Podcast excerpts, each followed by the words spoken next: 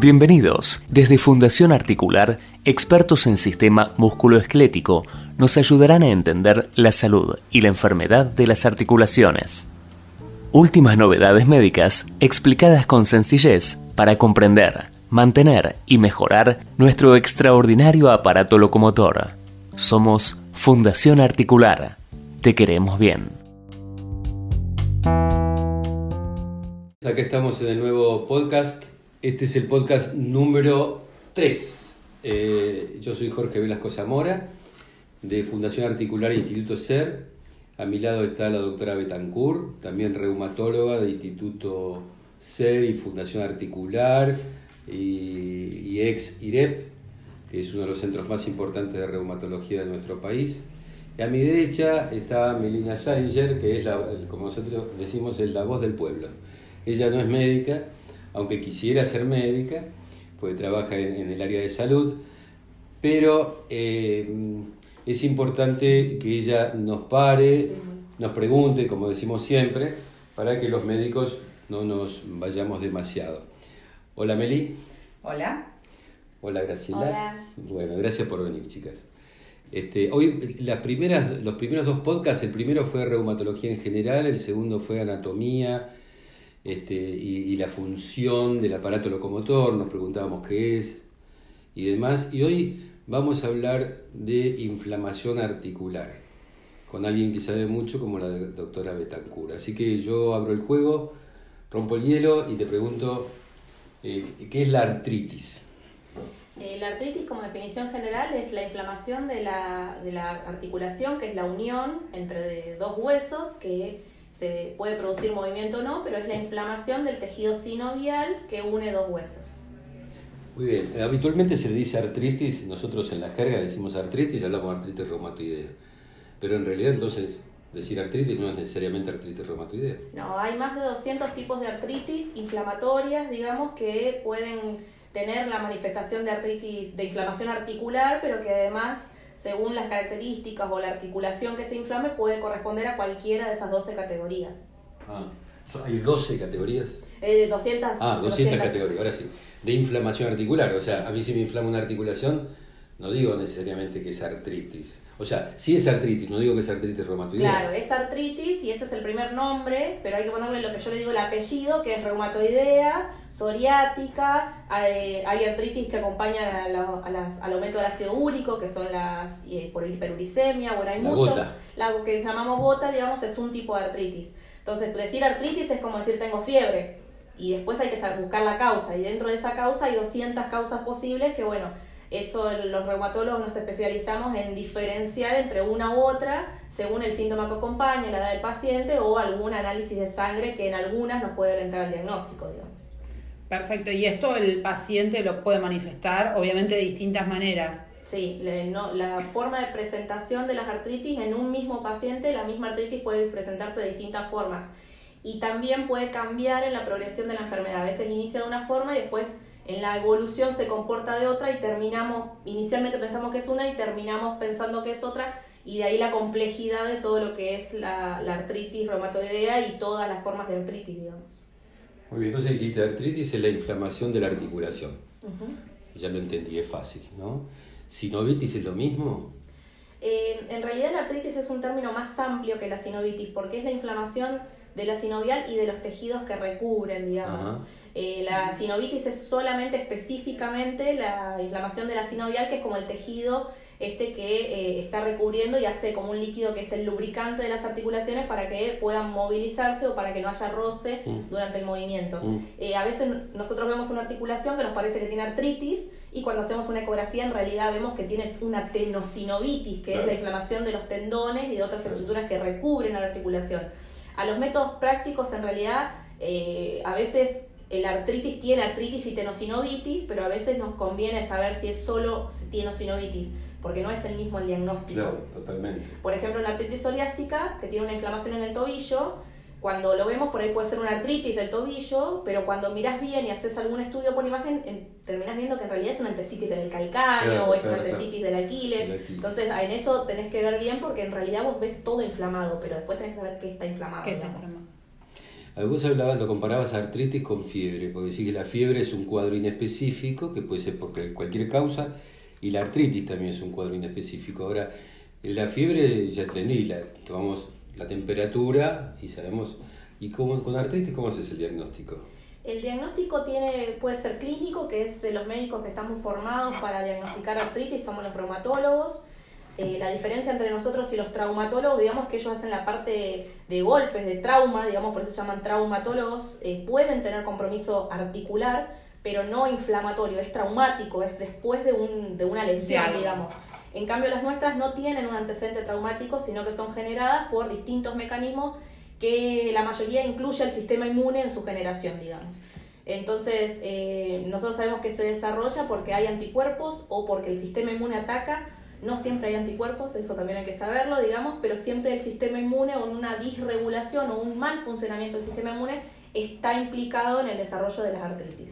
Solamente fiebre eh, puede aparecer y esto sin inflamación y después detectar que hay detrás de esto una artritis o una inflamación o algo, o va acompañada siempre de algún otro síntoma? En, las enfermedades reumatológicas más sistémicas, como pueden ser las vasculitis o el lupus eritematoso sistémico. ¿Qué quiere decir sistémico? Sistémico es que puede afectar cualquier órgano, no se limita solo a la articulación, digamos. En esas puede haber un debut que no sea articular y que es, por ejemplo, fiebre en el caso del lupus o pueden haber úlceras que no tienen que ver con la inflamación articular eh, pero que en la evolución pueden tener una artritis. Digamos. Yo me refería eh, a la artritis, digo, viene, un paciente con un dolor de rodilla, ¿no? Eh, ¿Cómo sabes si es una artritis de rodilla? Bueno, hay maniobras, digamos, y, y ya les digo, los reumatólogos estamos especializados en ver si eso está inflamado o no, si es solamente un dolor, si es un dolor por una por un tendón, si es un dolor por una inflamación. Aumenta la temperatura en la zona. Aumenta la temperatura, a, veces, está caliente. A veces se pone roja. Se pone roja y muchas veces tiene lo que se llama la articulación congelada, que es que no puede realizar el movimiento. La rodilla debería hacer una flexión que, y cuando está aumentado el líquido acompañando una artritis, eso limita y lo, lo, lo, congela y no se puede mover. El cuadro clínico de artritis severa eh, es muy fácil de diagnosticar, ¿no? Porque sí, la verdad vos ves, la articulación muy hinchada, caliente. Cuando está colorada, en reumatología decimos que una, este, una artritis eritematosa, entre paréntesis roja, es séptica o cristálica. O sea, o tiene una infección, un germen adentro, cuando está roja, ¿no? O tiene un cristalito y es la gota, digamos. No hay muchas opciones. Pero otras veces viene una articulación muy hinchada, caliente, al paciente le duele las 24 horas, que es otro signo interesante. Cuando no es inflamatorio, el paciente se sienta o, descansa y se le va el dolor o disminuye significativamente.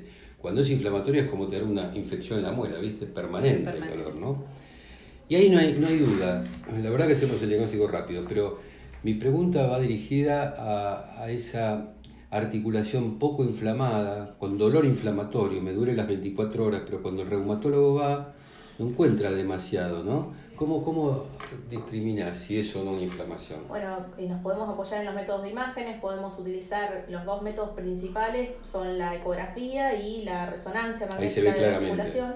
Es, la ecografía tiene que verse claramente por un reumatólogo o un especialista en imágenes que esté formado en ver eso, porque hay una cosa específica, no es en cualquier ecografía, no todos tienen el software o el, el, el aparato especial para ver eso, pero eh, cuando dudamos de una inflamación articular, se pide esa ecografía con algo que se llama Power Doppler, digamos, que eso nos marca si está inflamado o no está inflamado. ¿Y la resonancia? La resonancia magnética es un poco más difícil, lo que son por signos indirectos, indirectos, digamos, no hay algo claro, pero sí se ve aumento del líquido en la articulación, se ve que por ahí tiene realce con el contraste y nos descarta otras cosas, digamos, también la resonancia. Muchas veces nos descarta otra causa, entonces podemos hablar de que está inflamada. Por Los análisis. Los análisis de sangre en muchas enfermedades nos ayudan a confirmar el diagnóstico, en otras nos ayudan a confirmar la inflamación, digamos. Porque aumentan lo que se llama reactante de fase aguda, claro, el, aumento de los reactantes de fase aguda. Eh, con PCR hay un tema, antiguamente la PCR se la vinculaba con fibra reumática. Y es curioso que aún todavía nos lleguen pacientes con PCR elevada, PCR significa proteína C reactiva, y, y, nos vienen diciendo, me dijeron que tenía fibra reumática porque tiene la PCR elevada. La PCR, igual que el eritro, es, total, bueno, vendría a ser como el termómetro también eso, ¿no? viene totalmente, es totalmente inespecífica. Dice, tenés razón, está inflamada, viste que tenías razón. Te avala, sí. Pero te avala si no tenés otra causa, porque si el paciente tuvo alguna infección odontógena, si el paciente tuvo cualquier cosa, incluso el ciclo menstrual lo puede aumentar. eleva la PCR. Eleva la PCR, el embarazo también eleva la PCR y la edad de por sí aumenta la PCR. Entonces, esas cosas. La PCR, por ahí, sí. la, PCR por ahí es un poco más específica, quiere decir que cuando está elevada en general está vinculada. Pero es, cierto, cualquier inflamación del cuerpo puede movilizar una infección urinaria que pase asintomática también. Bueno, por ahí está la capacidad del médico de juntar todo, viste, todas las fichas del rompecabezas y decir, bueno, ok, tiene esto, esto y esto Obviamente esto es una artritis. Eh, muy bien, ya tenemos el diagnóstico de artritis. Ahora, ¿ahora qué hacemos? Eh, una vez que, se, tenemos el diagnóstico, las artritis eh, todas tienen que iniciar un tratamiento lo antes posible. Eso independientemente del diagnóstico, cuanto mayor retraso haya en el inicio del tratamiento y en el diagnóstico en sí, peor es la evolución a largo plazo. El tratamiento va a variar, depende del diagnóstico en sí y también depende de la severidad de la artritis. No todas se tratan iguales, no, todas, no todos los pacientes responden a la misma medicación. Nosotros tenemos guías del tratamiento que son solamente orientaciones sobre qué conviene utilizar y qué no, basado en los estudios que tenemos, pero después cada definición y cada elección médica tiene un montón de connotaciones que van desde el aspecto eh, de la edad, eh, sociológico, económico y de la percepción del paciente también, digamos. A nosotros nos pasó, es decir, ver varios pacientes que eh, van pasando de un tratamiento porque no responden, no responden, no responden, hasta que, bueno, por ahí después de pasar por varios, eh, ¿esto ¿hay algo que influya en el tema este del tratamiento? Sí, más allá de, lo general. Hay todo una, una, una escuela nueva, digamos, o una teoría nueva que es estudiar qué qué marcador tendría el paciente en sangre para poder elegir el tratamiento en base al marcador que tenga, porque no todas las artritis reumatoideas tienen el mismo perfil. Pero espera, vos estás hablando de artritis reumatoidea, vos también, Meli, estás Tal cual. Meli sabe porque ella es coordinadora de estudio de un centro de investigación en reumatología, así que algo de, no, no está en la voz del pueblo, no es tanto la voz del pueblo, está un poquito sesgada, por eso sabe. Pero preguntabas por artritis reumatoidea, ¿no? Exacto. Este, Graciela está hablando de artritis. Sin el apellido. Sin el apellido. Nosotros todavía no, llegamos a ponerle el apellido a la enfermedad, ¿no? Así que lo primero que, uno tiene que saber es, ok, esto es una artritis, no es una artrosis. Que en el próximo podcast vamos a ver la diferencia entre uno y otro, ¿no? Pero ok, no es una artrosis, esto es una artritis, ¿no? Próximo paso, ¿por qué tiene artritis? ¿Por qué se inflama una articulación? ¿no? Y la articulación se puede inflamar por muchas causas que van desde eh, el trauma en sí, digamos, hasta las causas nuestras o reumatológicas que serían por eh, mecanismos inmunológicos que reaccionan contra las articulaciones y contra otras partes del cuerpo, digamos. Pero en este caso mm. es el propio sistema inmune que mm. en vez de atacar solamente a los patógenos externos, las bacterias, los virus, comienza de alguna forma a atacar a eh, nuestras propias articulaciones. ¿Y es igual que afecte una articulación o más? No, no es lo mismo, las se clasifican en monoarticulares cuando es una sola, oligoarticulares cuando es hasta cuatro y poliarticulares cuando implica más de eh, cinco o más articulaciones. y no solamente importa saber cuántas articulaciones están inflamadas para el diagnóstico, sino también si son todas juntas en forma simultánea, si aparece una y después al tiempo aparece otra, digamos, eso también nos habla de distintas formas en las que se comportan es todo para el reumatólogo es todo un mundo que venga un paciente con una eh, el tobillo inflamado y nada más que esto, ¿no? Y vos le preguntás, ¿y, ¿y le duele la cintura, le duele el hombro? No, no, el tobillo. Y no te duele, no, no, el tobillo. Entonces, cuando se localiza en el tobillo, uno tiene todo el derecho a pensar que esto puede ser una enfermedad localizada y no, como decía Graciela, una enfermedad sistémica. O sea, que el cuerpo está enfermo y se expresa por una articulación, sino que lo que está enfermo es la articulación. Entonces uno tiene que ir ahí a trabajar sobre una sola articulación. ¿Y qué pensamos cuando es una sola? ¿no? cuando es una sola, en general pensamos que es algo eh, bacteriano o una infección, o que es, cuando es monoarticular puede ser, primero lo que hay que descartar es la infección. Y lo segundo es también las cristálicas se comportan así, con a veces monoarticulares, cierta rodilla, son cierta articulación como la rodilla o el tobillo, y bueno, eh, eso te orienta bastante. Claro, cuando es monoarticular uno piensa siempre en infección. Y el tiempo puede variar. El tiempo de evolución, sí. Eh, si es una monoartritis intermitente de poco tiempo de duración, tal vez uno podría pensar en algo viral, digamos, pero si es algo, eh, un mes de duración de una artritis caliente, aumentada de tamaño, que el paciente no la pueda mover, uno pensaría que es algo más bacteriano, digamos.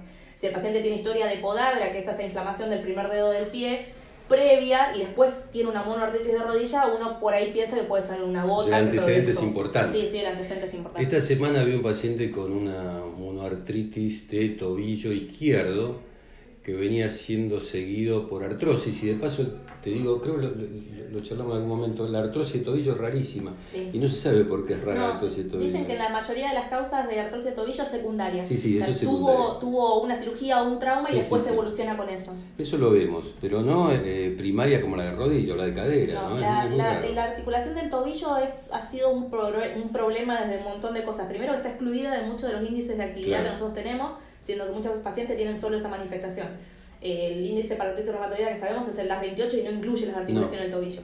Eh, así que siempre cuando aparece en el tobillo es una complicación en el sentido de que hay que pensar más causas, digamos. Para lo que somos investigadores, el tobillo es muy lindo para investigar porque no, no, se enferma así nomás. ¿eh? Entonces habría que ver por qué no se enferma, por qué está tan cuidado el tobillo desde el punto de vista de la naturaleza. ¿no? Es muy interesante. No, pero te decía, les decía que había un paciente que, que, no era tobillo, en realidad es otra articulación del pie, que cuando veamos pie en el podcast lo vamos a hablar mejor, que se llama articulación medio terciana, que son articulaciones del medio del pie. Eso como si fuera la muñeca, ¿no? En, en, pero en el pie. Entonces él venía siendo seguido por una artritis, eh, no, por una, por una artrosis de tobillo, por eso hablaba del... La artrosis de tobillo es muy rara.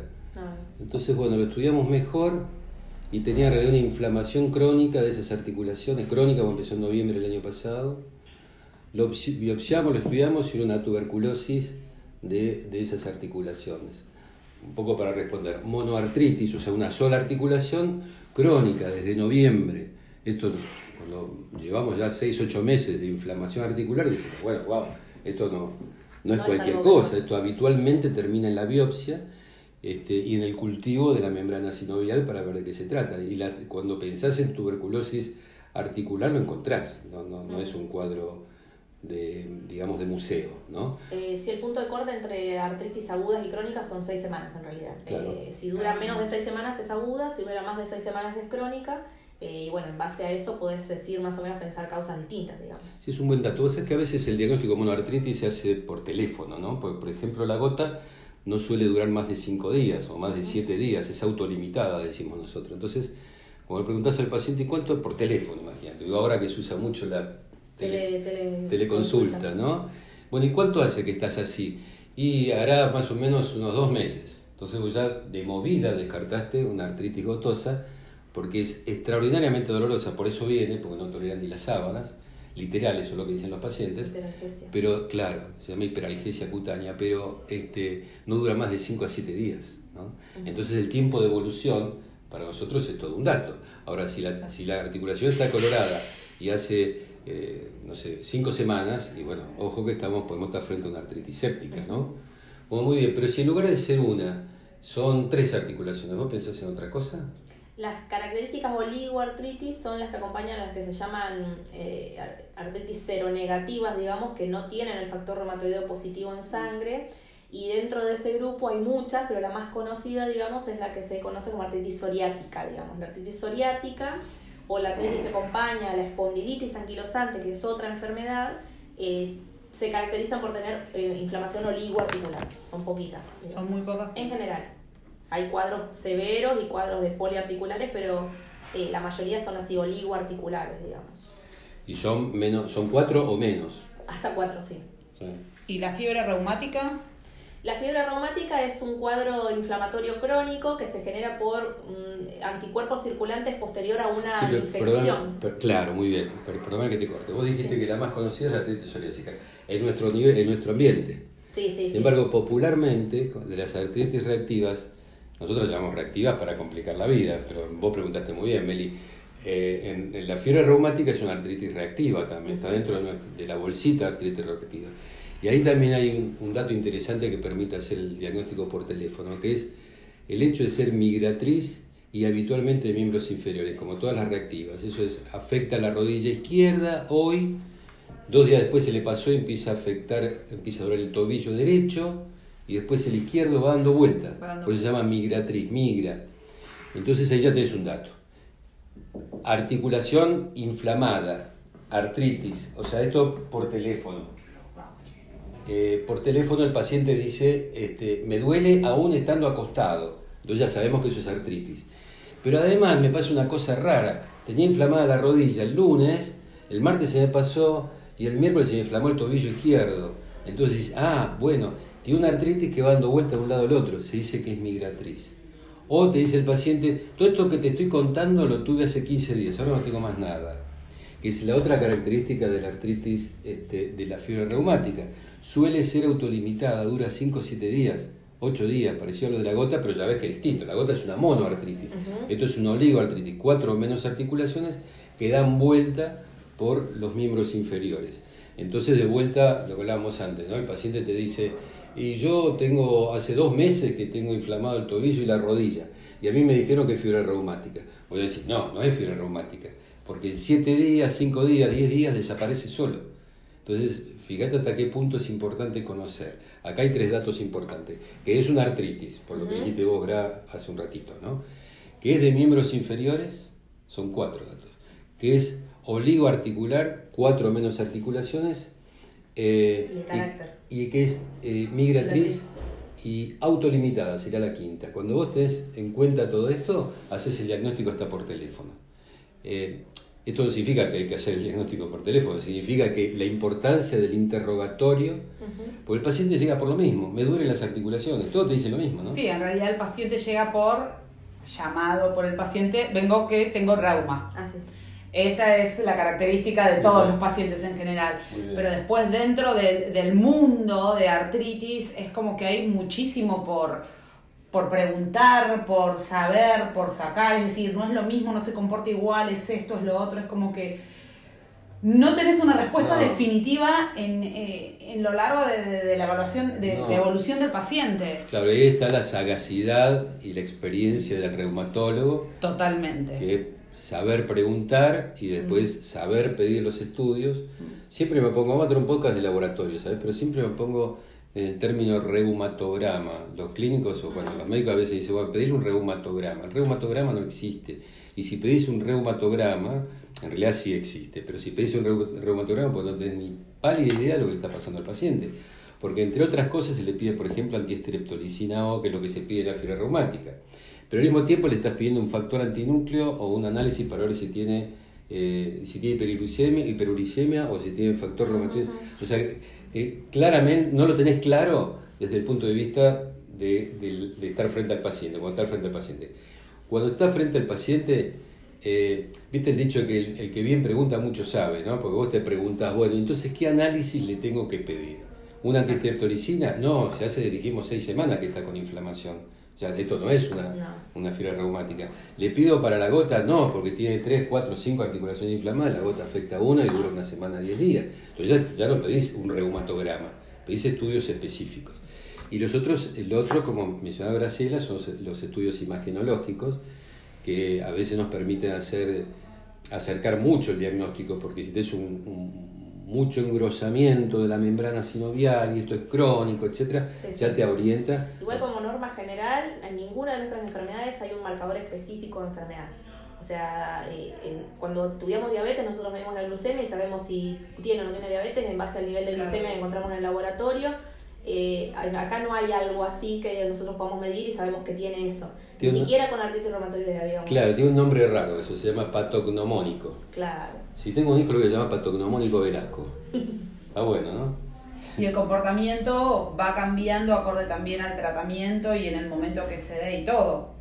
A mí me ha pasado ver pacientes que han venido realmente con una artritis muy severa, volvemos a la AR, y bueno, a lo largo del tiempo han podido tener su vida normalmente, con, lo cual va variando. Por supuesto, como todas cosas en la vida, como todo en la vida, tienes que hacer un diagnóstico. Tienes una mancha en la pared de humedad, tienes que hacer un diagnóstico antes de romper toda la pared. Esto, esto es así. Y en reumatología, más que nada, por esto, por lo que dice Graciela, entre otras cosas, porque no hay un estudio patognomónico. Quiere decir que no no hay un estudio que se le ponga, que le ponga el sello, salvo los cultivos, que le ponga el, digo, el cultivo significa este, cuando vos sospechas una artritis este, infecciosa, le sacás líquido, o también este, la visualización del cristal, ¿no? Le sacás líquido, lo mandás a cultivar y te dice, ah, bueno, esto es un estafilococo. Entonces, ahí es un diagnóstico patognomónico, de certeza, se le pone un sello. Por eso nosotros eh, en general nos guiamos por guías internacionales que nos dicen, si tiene todo esto, suma más de 6 eh, o más de 4, lo que fuere, vos podés decir... Claro, tenés que ir sumando puntos, digamos, que te van acercando al diagnóstico y no son criterios de diagnóstico, sino son de clasificación, que eso es decir, tiene más un perfil de este tipo de artritis o de otro tipo de artritis, pero no dice que sea ese, digamos. O sea. Y hay un punto en donde el paciente ya está muy avanzado, muy severo y no se puede revertir. ¿En qué enfermedad? Eh, ah, ahí está la pregunta. Ah, en, algún, en la artritis en general. Eh, o... ¿En, artritis reumatoidea en general? O... Depende de qué enfermedad estás hablando. Si estás hablando de artritis reumatoidea, sí, lo que Graciela decía, digamos, la, ventana de oportunidad de tratar lo antes posible. Lo antes, de dos años mínimo y antes de seis meses sería lo ideal, digamos. Sí, no, antes, sí, sí, posible antes de seis semanas. empezar a tratarlo y eso ya prácticamente el paciente hace una vida absolutamente normal y sin lesiones erosivas que es lo que vos te referís, creo. Cuando hay ya lesiones erosivas, eso es hasta el conocimiento científico actual es irreversible, no solamente en artritis reumatoidea, sino en artritis psoriásica, en la gota, este, incluso en las infecciones que ya provocan lesiones. Y ahora, yendo como un poquito más atrás, eh, yo paciente en algún momento, en un punto de mi vida, si no tengo algún síntoma o algo, está bueno como pedir, ir pidiendo estudios en, una, en un chequeo rutinario como para adelantarme y decir, bueno, lo agarré antes de los seis meses y que no se me manifestó nada. No, no, es más, eso no hay que hacer. Eso no hay que hacer. No hay que hacer, no hay que pedir estudios que no te vayan a llevar a un diagnóstico, digamos, no hay que pedir algo preventivo en esto.